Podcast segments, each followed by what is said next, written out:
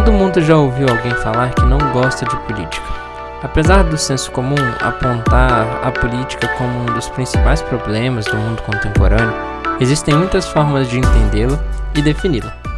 Algumas talvez funcionem mais do que as outras, mas é irrefutável que o maior problema relacionado à política é a desinformação sobre ela e a burocracia que a envolve.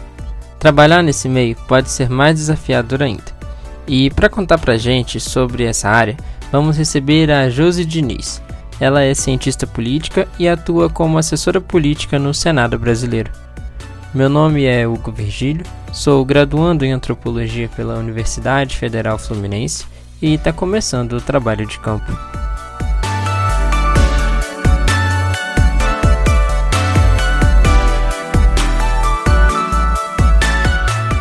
Josi, seja muito bem-vinda. Você pode se apresentar para gente?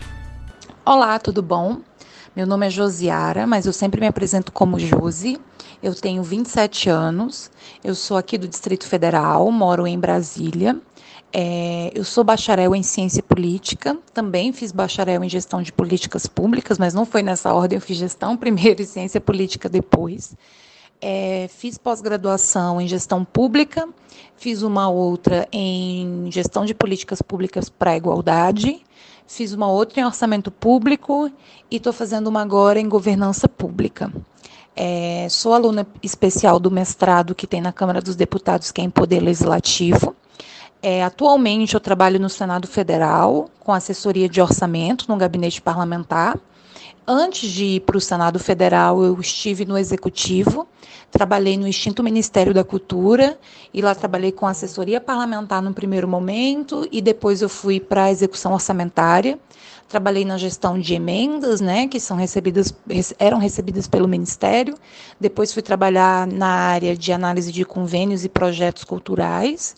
É, e aí depois, no final de 2018, para o início de 2019, eu quis trocar e fiz o processo seletivo para ir para o Senado, que é onde eu estou até hoje.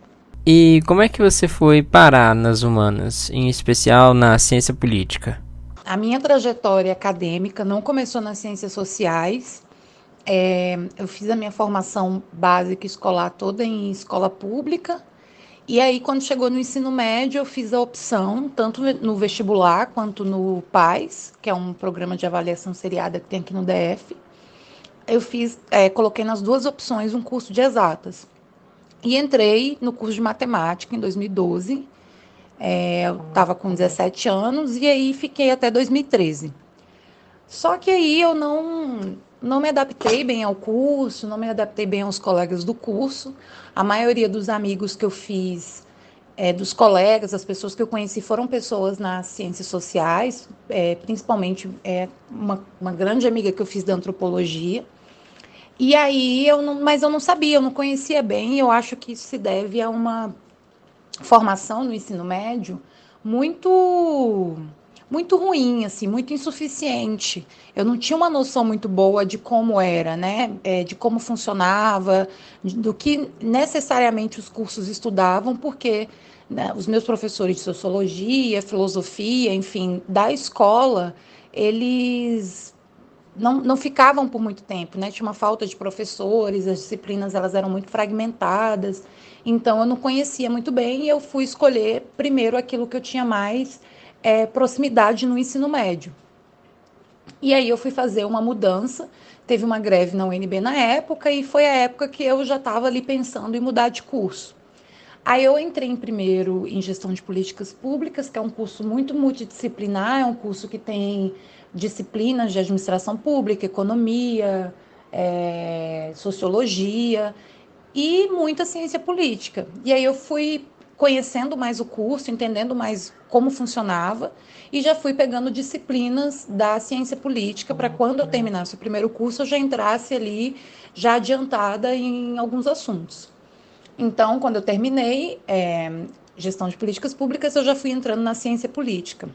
E aí fui, como né, o aluno ali que entra, fui fazendo estágio, fui fazendo o PIBIC, fui fazendo, conhecendo professores, indo em eventos para saber como eu poderia ali é, entrar na carreira, porque para mim era tudo novo.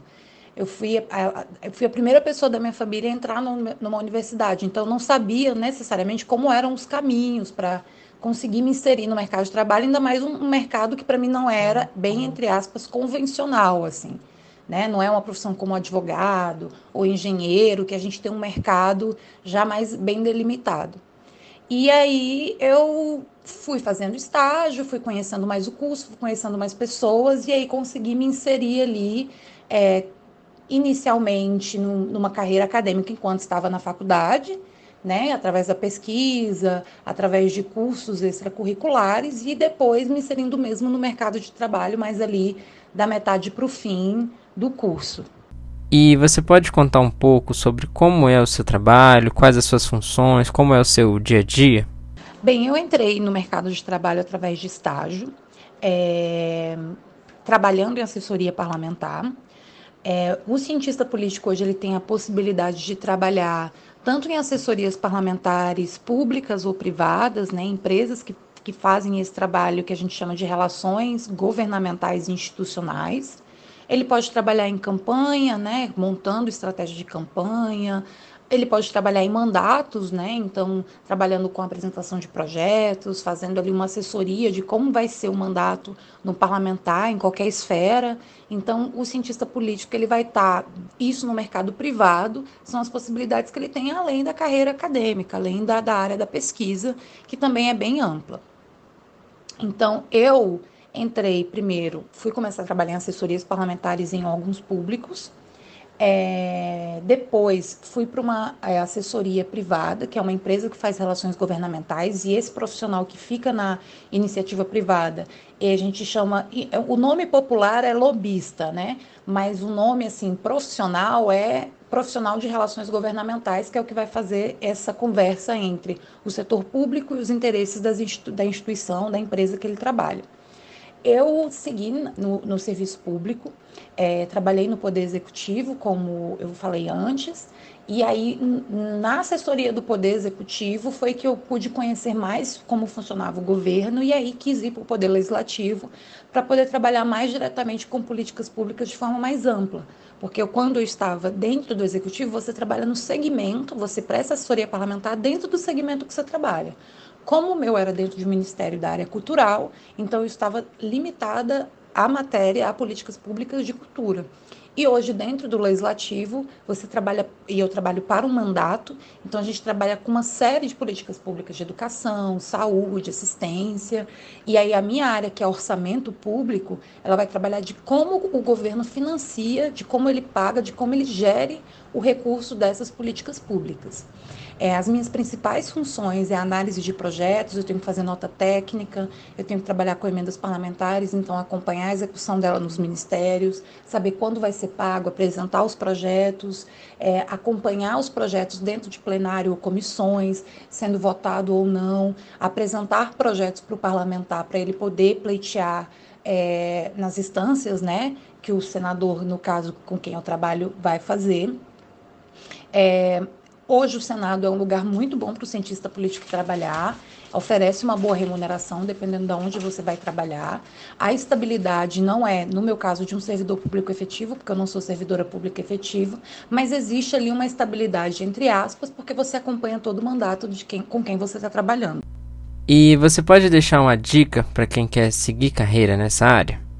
A dica que eu deixo para quem ainda está na universidade é conhecer pessoas, assim, eu acho que é muito importante você ter uma rede de contatos dentro da profissão do cientista político. Primeiro, por não ser uma profissão tão grande, você não tem tantos cientistas políticos, você sempre vai, se você se manter na sua cidade de formação, esbarrar com essas pessoas em alguns lugares. E a gente trabalha muito com troca de informações, a gente trabalha muito com é, com uma interconexão com várias entidades. Então, você vai encontrar essas pessoas, você vai encontrar professores, vai encontrar colegas.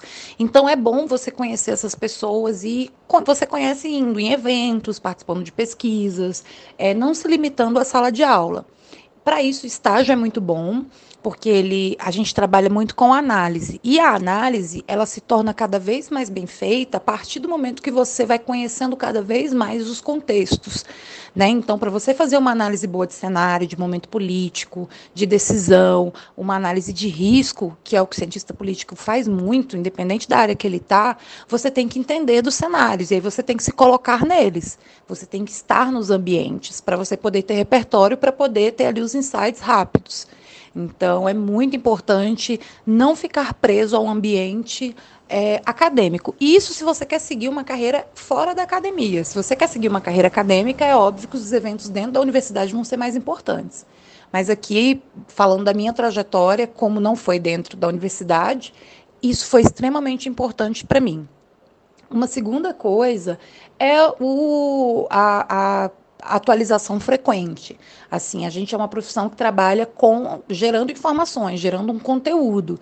E a, a política brasileira, o cenário econômico, o cenário social, ele está o tempo todo é, pipocando de informações. Então, para isso, não basta só você ter um monte de informação guardada na sua cabeça. Você tem que saber é, pegar essas informações e transformar num produto, numa análise, é, numa tomada de decisão. E para isso você tem que estar tá se aprimorando, fazendo cursos. É muito importante saber falar é, algum outro idioma, porque muitas empresas pedem, porque muitas leituras na nossa área são em inglês.